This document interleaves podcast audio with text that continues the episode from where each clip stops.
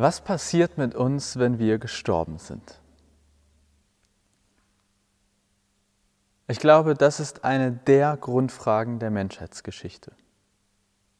Und es ist zufälligerweise nahezu wortwörtlich eine Frage aus unserem heutigen Predigtext. Zitat aus dem Buch Hiob, Kapitel 14. Aber wenn ein Mensch gestorben ist, dann ist er dahin. Er hat sein Leben ausgehaucht. Wo ist er nun? Zitat Ende. Oder in meinen Worten kurz gefragt, wenn ein Mensch gestorben ist, wo ist er dann? Im Predigtext steht vor dieser Frage ein Baum. Ein Baum als Vergleich. Es heißt dort im Text, Zitat, für einen Baum gibt es immer noch Hoffnung, auch wenn man ihn gefällt hat. Aus dem Stumpf wachsen wieder frische Triebe nach. Die Idee dahinter ist also, wenn ein Baum stirbt, dann kann es mit ihm trotzdem weitergehen. Im Vergleich dazu ist der, also so der Text aus Hiob, gilt für den Menschen, wenn er gestorben ist, dann ist er dahin. Er hat sein Leben ausgehaucht. Zitat. Wie Wasser, das aus einem See ausläuft und wie ein Flussbett, das vertrocknet ist, so ist der Mensch, wenn er stirbt. Er legt sich nieder und steht nie wieder auf. Ja, die Toten werden niemals erwachen. Nie wieder werden sie aus ihrem Schlaf erweckt. Zitat Ende O-Ton Bibel. Solche Texte werden eher selten bei Bestattung ausgewählt. Habe es auch noch nicht als Taufspruch gehört. Klingt ja auch ziemlich traurig, pessimistisch, negativ. Aber nur eine Zeile später, im gleichen Text bei Hiob, oder wird der Mensch etwa wieder lebendig, wenn er gestorben ist? Oder wird der Mensch etwa wieder lebendig, wenn er gestorben ist? Und damit haben wir zwei große Fragen in diesem einen Predigtext. Wenn ein Mensch gestorben ist, wo ist er dann? Und wird der Mensch etwa wieder lebendig, wenn er gestorben ist? Wo sind wir, wenn wir tot sind? Diese Frage, so finde ich zumindest, ist nur dann spannend, wenn wir nach dem Tod auch leben. Ich meine, wenn wir einfach tot sind, zu Staub, und Erde zerfallen, dann sind wir nirgendwo. Es gibt uns nicht mehr. Ja, wir sind vielleicht in der Erinnerung lebendig. Es gibt Fotos, Erzählungen. Vielleicht haben wir sogar etwas getan, was diese Welt nachhaltig verändert hat. Aber wenn es nicht so etwas wie ein Leben nach dem Tod gibt, das ansatzweise vergleichbar ist mit dem, was wir jetzt und hier leben nennen, dann gibt es auch keinen Ort, wo wir nach dem Tod sind. Keine Materie, nichts Fassbares. Die entscheidende Frage ist daher nicht, wo wir nach dem Tod sind, sondern zunächst, ob wir überhaupt nach dem Tod sind. Ja, weil wenn wir nach dem Tod gar nicht sind, dann ist die Frage nach dem Wo ziemlich überflüssig. Und nahezu jede Kultur, vielleicht sogar jede Religion, hat sich im Laufe der Menschheitsgeschichte über diese beiden Fragen Gedanken gemacht. Wo sind wir, wenn wir gestorben sind? Gibt es so etwas wie Leben nach dem Tod? Und das Schöne an diesem Thema ist, finde ich zumindest, wir können diesen Fragen nicht ausweichen. Ob du das jetzt willst oder nicht, ob du eine Meinung gerne hättest oder eigentlich gerne keine hättest. Es ist Völlig egal, ob du an Gott glaubst oder nicht oder an welchen Gott du glaubst oder nicht. Niemand kann sich vor dieser Frage oder vor diesen Fragen drücken. Wir haben eine Meinung dazu.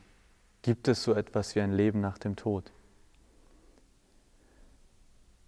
Nächste Woche ist Ewigkeitssonntag. Manche sagen auch, ich glaube, Totensonntag hat man früher gesagt. War auf jeden Fall der Sonntag im Jahr, an dem wir, ich glaube, in allen unseren Gottesdiensten an die Verstorbenen des letzten Jahres oder darüber hinaus ganz besonders denken. Und vielleicht hast du ja das Glück, dass du noch keinen dir wichtigen Menschen verloren hast, aber ich, ich denke, die meisten von uns, die werden schon jemand Wichtigen verloren haben. Wenn du nur für einen kurzen Moment, aber wenn du jetzt einmal kurz an eine für dich wichtige, aber schon verstorbene Person denkst, was glaubst du, wo ist diese Person gerade? Glaubst du, dass er oder sie einfach nicht mehr ist? dass er oder sie vielleicht in der Erinnerung, aber ich sage jetzt mal nicht wirklich lebendig ist? Oder glaubst du, dass er oder sie auf einer fassbaren Art, also nicht nur in der Erinnerung noch lebt? Wir haben eine Meinung dazu. Wenn ein Mensch gestorben ist, wo ist er dann?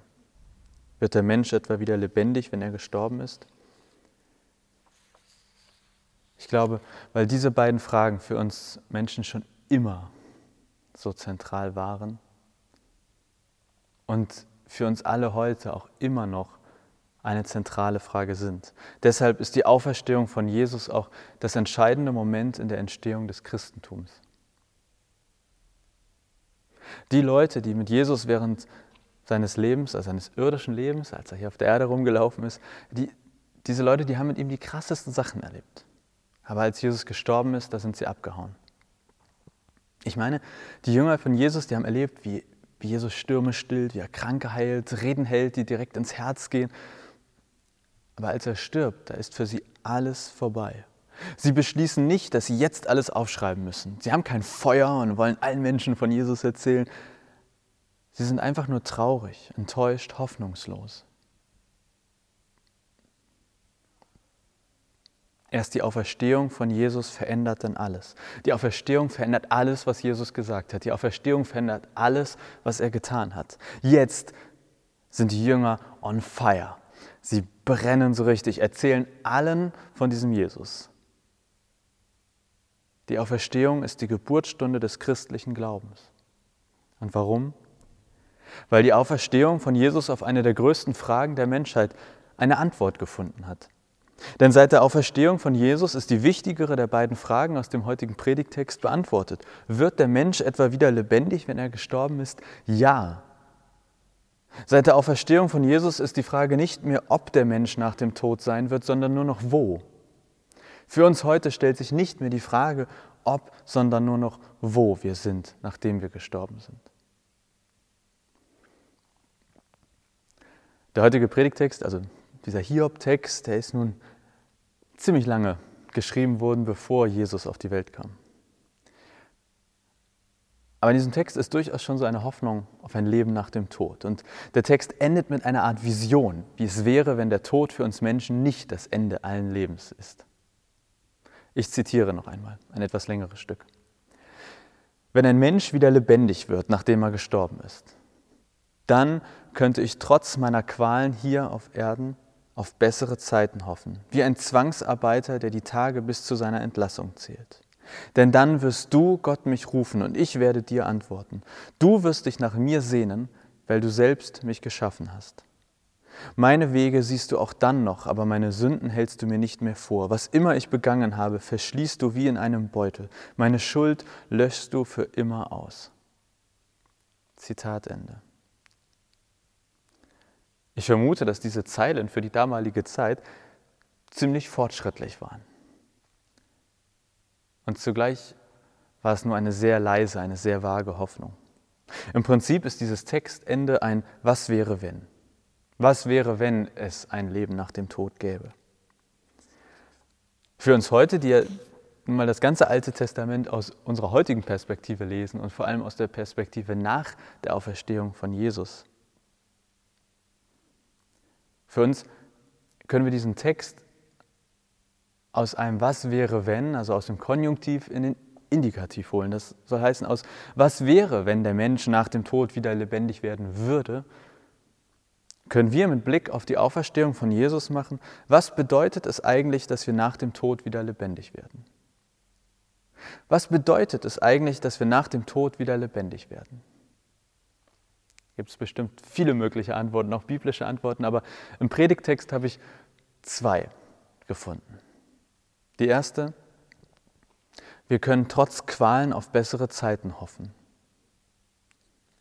Das war und ist für viele Christen einer der zentralen Gedanken, wenn es um ein Leben nach dem Tod geht. Der Text aus Hiob vergleicht das Leben hier auf Erden mit dem eines Zwangsarbeiters, der die Tage bis zu seiner Entlassung zählt. Und der Tod bzw. das Leben nach dem Tod ist dann so etwas wie die eigentliche Freiheit, das eigentliche Leben. Ich sage euch ganz ehrlich, als ich das gelesen habe, hat erstmal alles in mir Nein gerufen.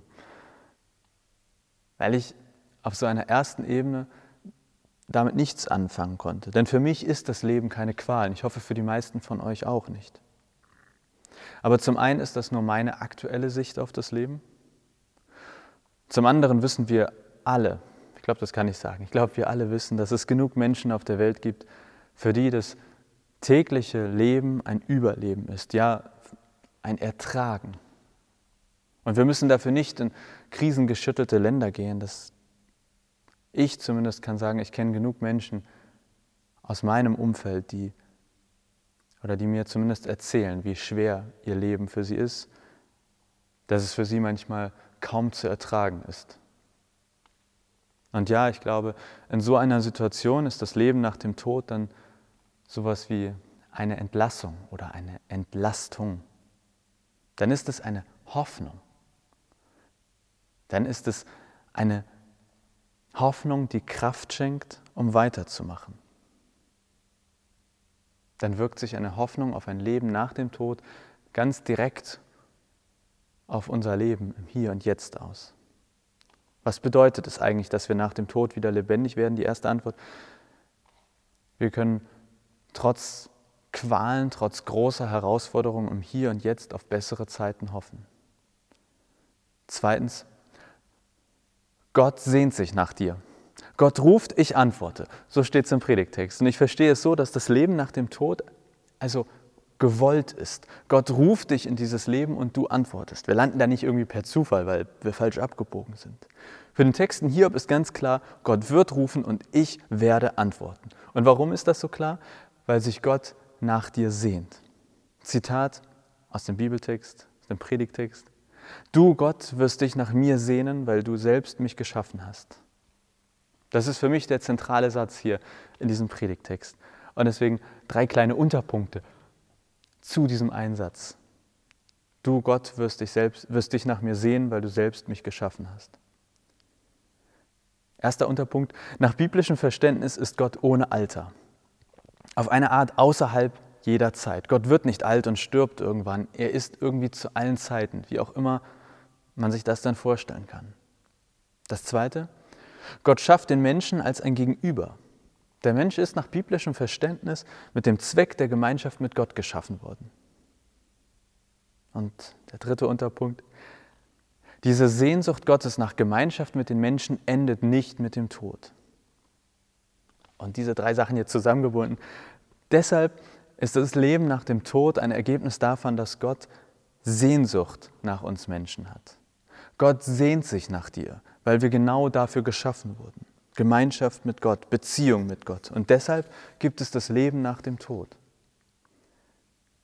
Häufig sagen wir eben auch im Glaubensbekenntnis, und ich glaube im Lied davor haben wir es auch gesungen, zu dem Leben nach dem Tod ewiges Leben. Und ich glaube, für gewöhnlich meinen wir damit ein Leben, das nicht aufhört. Ewig ist ja irgendwie eine Zeit ohne Ende. Aber ich glaube, das ist eigentlich überhaupt keine passende Beschreibung für das Leben nach dem Tod. Denn entscheidend am Leben nach dem Tod ist nicht, wie lange du nach dem Tod lebst, sondern wo. Und wo lebst du nach dem Tod? Bei Gott, mit Gott. Und ein solches Leben mit und bei Gott, das kennt nur noch das Gute. Im Predigtext wird es so beschrieben, dass uns nichts vorgehalten wird, was wir verkehrt gemacht haben. Wo wir echt Mist gebaut haben, da wird uns vergeben. Also, zwei große Fragen der Menschheit heute am frühen Morgen. Wird der Mensch etwa wieder lebendig, wenn er gestorben ist? Ja. Seit der Auferstehung rufen wir es in die Welt hinaus. Jesus ist auferstanden. Das war die Geburtsstunde des Christentums. Das war im wahrsten Sinne des Wortes eine Zeitenwende. Weshalb wir meiner Meinung nach völlig zu Recht unsere Zeit in vor Christus und nach Christus einteilen. Denn vor ihm stand die Frage, ob der Mensch nach seinem Tod wieder lebendig wird. Nach ihm blieb nur noch die Frage, wo. Und wo sind wir dann? Beziehungsweise, ich habe es so umformuliert, was bedeutet es jetzt, dass wir nach dem Tod wieder lebendig werden? Aus dem Predigtext zwei Antworten. Erstens, wir können trotz Qualen, trotz großer Herausforderungen hier auf Erden auf bessere Zeiten hoffen.